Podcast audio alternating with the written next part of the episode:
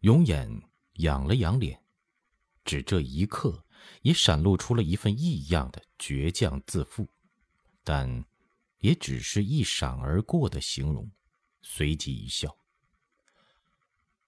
我不要人为我负责。”这是孔子家乡，用孔子一句话说：“天生得与与，非逆其如与何呢？”王尔烈说起有人筛罗上山的事儿，问人精子：“那人喊的黄总镖头，是不是黄天霸？黄天霸也来了吗？”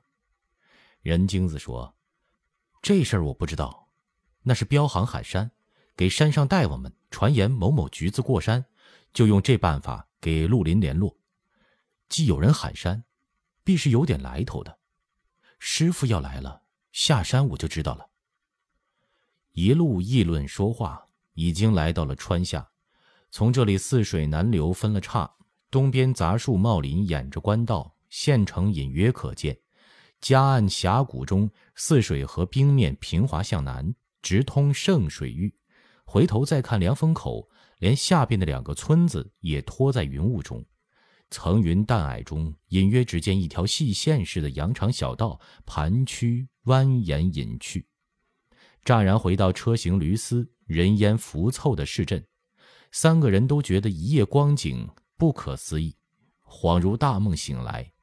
眼前镇子东头有一股水注入泗水，官道旁有一六角小亭临水矗立。亭前一碑石刻，分明写着三个大字“河水玉”。旁边一个四合院全都是卧砖到顶的瓦房，与村镇民舍衔接相连。街上饭店里炒菜的油烟、油条、焦葱花的香味儿，还有不知谁家蒸包子蒸出的鲜香，一阵阵扑鼻而来，逗得四人食欲大动，馋涎欲滴。任精子背了三包子东西走在前头，忽然回身笑指着驿站门口说：“十五爷，福至时来，三阳开泰，我师傅他老人家真的来了。在哪里？”三个人看时，驿站口一个人也没有，只有一只看门老狗在舔狗食盆子，几只鸡在地下啄食儿。任精子见他们不懂，紧走几步。指了指门框旁的砖墙，说道：“瞧见了吧，这是我师傅的标记，他在西边。这么说，就是到恶虎村去了。今晚半夜，他准又回来。”三个人这又瞧见了，是个粉笔画的栽倒了的八卦坤象图，龟，中间插一箭头，成了龟的模样，画的极草率流畅。永眼笑说：“你不说。”我还以为是哪个小孩画的毛毛虫呢。任精子笑说：“坤卦象土，师傅姓黄，就是腾蛇的象。爷说的也差不离儿。”此时不到申牌，永远进站，痛痛快快的洗浴了。慧儿跪在床沿，给他按摩揉捏，深沉入梦。王尔烈也是酣甜的一觉，都足睡了一个半时辰才起来，从东西两厢房出门。见慧儿在正间房里朦胧着眼，边搓洗衣服边栽盹儿。王尔烈笑道：“慧儿，钓鱼呢？”慧儿一惊醒了，不禁也笑。永琰说：“叫驿站人给他买布做衣裳。”慧儿还是女儿装束好。说着，任精子抱着一堆文书进来，又点了两支烛，慧儿便忙给手炉子加炭。任精子说。这是近几日的底报，爷们吃过饭再看。大伙房里饭菜都齐了，请爷们前头用。永琰笑着说：“一道进餐。”任精子说：“化妆走道是不得已。我和慧儿这么文摆大作，和爷一道吃饭，哪来那个规矩呢？”永远便没话。一时时毕，永远和王尔烈回来，见慧儿还在糊窗缝，任精子还在灯下忙着挑选底报。永远便说：“剩的饭菜多得很，不吃也糟蹋可惜了。你们吃去，告诉这里的驿丞，这是非常之时，非常之地，供应不必按十两的力，我们四个人一天一两足够用的了。”任精子和慧儿躬身称是去了。永远不言声的看他们出去，说道：“礼乐二字不可思议。凉风口是桃源世界，这里一样，宫里又一样，各自天渊之别呀。”王尔烈引了语录，笑说：“安上治民，莫善于礼；移风易俗，莫善于乐。礼就是规矩，是约束。没有规矩约束，君臣、官民、长幼、主仆、夫妇、朋友、六亲九族，那就会乱了。一旦乱了礼，国即不国，世道也就不成世道，官旅。”也就倒置，所以鞋子再新不能顶在头上，帽子虽破不能当鞋子用。礼崩乐坏，贵族与庶民同受其难，权奸当道，吃苦的不单是圣上，所以上下都要克己复礼，各安其位，各安其心，就不敢生灵涂炭了。所以礼字是严酷其行，爱人当心。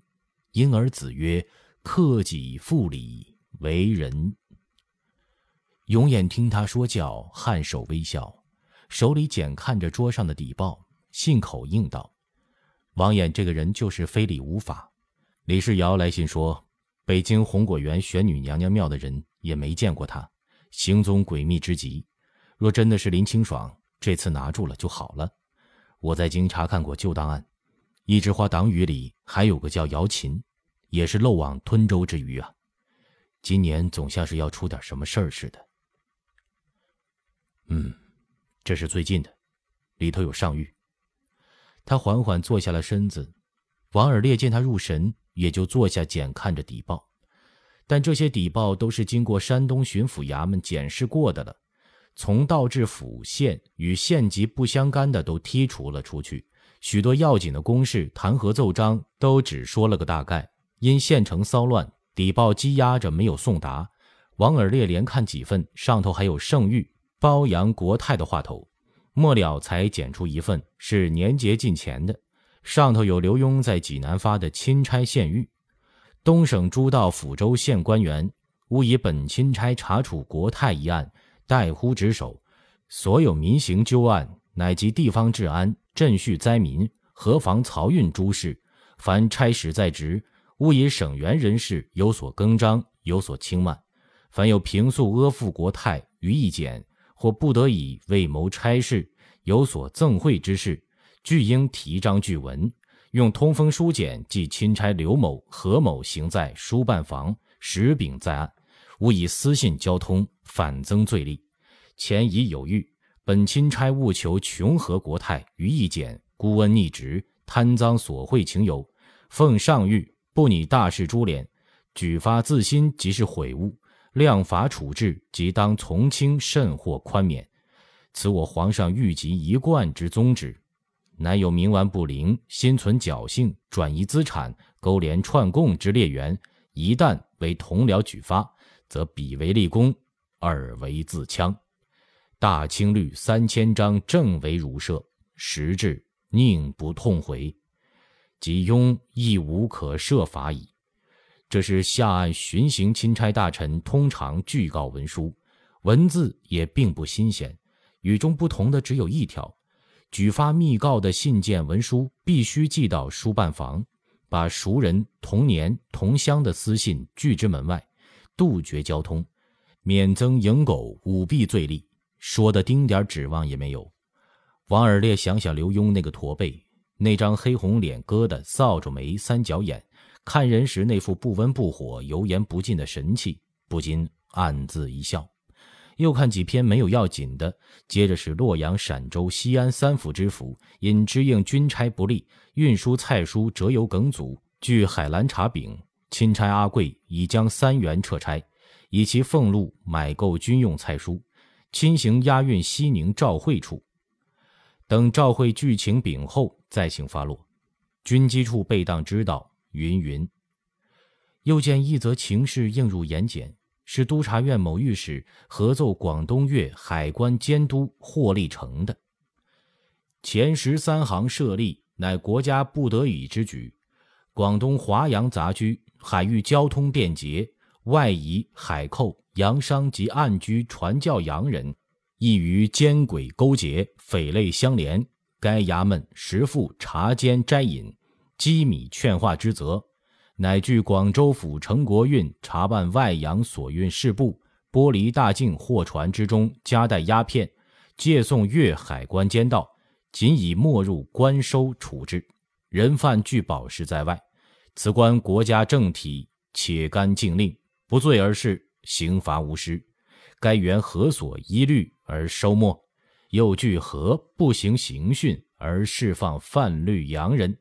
倘有私相买放情事，则该员枉法辱国之罪，何患？军机处批已着两广总督孙世义查处据报。又一篇是乾隆。告封黄莺儿的恩旨，却不知是翰林院哪个代诏草拟，写的妙笔生花。乾清门一等带刀侍卫福康安，治学之极，立功不次，兹以御官，正当受事之期，尔复复衡国之柱石，驱驰蛮将，积劳有疾，尔原至官而比，俯伏黄油，镜台举案，孝献奉寿。伏兵将待叛，上持古旦之差，讨以芳华，未补仲春之会，叹三星之在于，有午夜之待漏，朕甚悯焉。今特用旨，撤其列星之位，承夫何锦之荣，赤眉氏以平章，幸相公之谢礼，余系天前撒帐，女床听鸾鸟之鸣，使笔崔庄。营管要雀钗之色，青绫披好，狼鼠熏香，黄纸尖封夫人赐号，以营门之喜庆，导尔父之康寿，休妻与同之国恩，仇尔父子之忠臣，用事特旨，钦此。王尔烈不禁一笑，说：“华滚辞藻内有轻浮言语。”这道赐婚诏告，有点像套了香先生撮合媒妁的话套写的。说罢，递给永琰，永琰漫不经心的接过来，口中说：“翰林院的文章是京师十大可笑里有的，寻章摘句拼四六偶，最没意思的。这些没要紧文章，纪云也未必有功夫去改，差不多不离谱，皇上也就放过去了。”你用这种文体写奏章试试，不批的你魂不附体才怪。浏览着，只看了看参和粤海关的底文，便放下了，问：“王师傅，你看纪云、李世尧、刘墉、和珅几个人才德优劣如何？”见任京子和慧儿进来，点手示意他们自便，又笑说：“别这么瞧我，这是我们师生私地说话。”我听听你怎么想。王尔烈颇为踌躇的低头想想，说：“嗯，和珅见过几面，没有说过话。他来玉清宫给阿哥们送东西，什么时令水果、扇子、玩具之类，也极少和师傅们说话。仕路上看去是干练的，学问似乎也有一点透着太精明了些，浑身机关一触就动。”大气信仰就难说了。李世尧更不熟悉，看过些底报，处置苗瑶，料理童政，广东洋务绥靖治安，这都是要务。皇上屡屡表彰第一能力，已有定评。不过有些事我也不懂，像这上头说的十三行，他进士的，他又在离任时请旨开禁，既有今日，何必当初呢？当初既是。今日必非呀！刘墉学术比乃父刘统勋要强，先年瞧他有点内中不足，常于琐细暗务，资质理事，胸怀大局，比不上刘延清的。但近几年留心经济，勤于政务，做官做得很苦，渐渐愈看愈有大臣之风。至于纪云，五内学者之望，博学多才，不拘细理。称为贤师尊，为人正直，理事明祥循礼。据我看，此人不善于权，精于事理，而昧于博杂，学问大了，名声在外，唯恐一事不知，耻于人笑。不知他有没有大隐于朝的念头？与军政要务很少有独到主见，坚持横行。皇上下诏求言，他的条陈是寡妇年过五十即可经表，意思是有些活不到六十岁的苦节女不得上沾皇恩。我看了只是笑。您临时间出来，这想头都仓促，未必就对。但是我的真实想法没有歧视。永琰笑说：“我也是个不善权的阿哥，只随便和你探讨而已。大隐于朝也不是贬语，这个纪云却是不精于军政要务，他的悠长只在才之一字。可你不要忘了，修四库全书这样大事。”离了他不成的，春风无形无质，但不能说春风无用，他能诱虑江南的呀。皇上用他来管教化，正是适得其人。要让和珅，那就弄得满天下铜锈；李世尧就板子敲得满衙门；刘墉就弄得到处都是等阴奉此了。说罢便笑，王尔烈也笑说。十五爷说的精当，我说的不算。永琰笑说：“你看的还是准的，我也不为无因而问。我这份底报上有弹劾卢建增的奏章，还有军机处于敏中批给葛孝化的廷谕，着查处在京二品以上在职大臣，东省置买田产的批语，直隶也在查。凑起来看，和这位军机大臣有点干连的吧。”王尔烈取过永琰面前的礼报，匆匆浏览了一遍，又放回原处，说：“纪晓岚怎么会求田问舍？这上面没有明指是他的事情啊。”永琰却不答问，沉默说：“王师傅，你现在是四品？”王尔烈怔了一下，回道：“啊，我，从五品。”是从翰林院调过玉庆宫调迁的一级。永琰见王尔烈凝视自己，一笑问道：“你读书很多，可惜没有办过实差。回京，我打算奏明皇上，给你调一调缺，或是外放知府，或在哪个部补郎中。你愿意到哪里呢？”王尔烈没想到话题一下子提到了自己的头上。思量一时，才缓缓的说道：“啊，我其实是个迂书生，原是觉得自己胸罗万卷，可以以马代诏的。这次跟您出来办差理事，这才知道竟是个井底之蛙，阅历学问根本不配师傅二字。既承青睐下问，我愿到下头做一任县令，越是冲繁皮难的县越好。三年任满。”考成卓异，有所建树，再回来侍候阿哥，料不定就比现实好些。永琰笑着摇头，却又问道：“你现在是清职，放外任就算知县，也是日进斗金，你会不会求田问舍呢？”这和方才议论纪云的话接上题了。王尔烈沉思了一会儿，说：“日进斗金那是贪官儿。”我觉得富一点也好，我能多多的买些书，有些孤本书，我就要雇人把它抄下来。老了退归泉林，办个书院，子侄孙子辈都能修学，我自己也有书可读，不是一大快事吗？现在时事钱少，到琉璃厂转一匝，每次回来心里都难受，想着书夜不能寐。有钱的人不买书。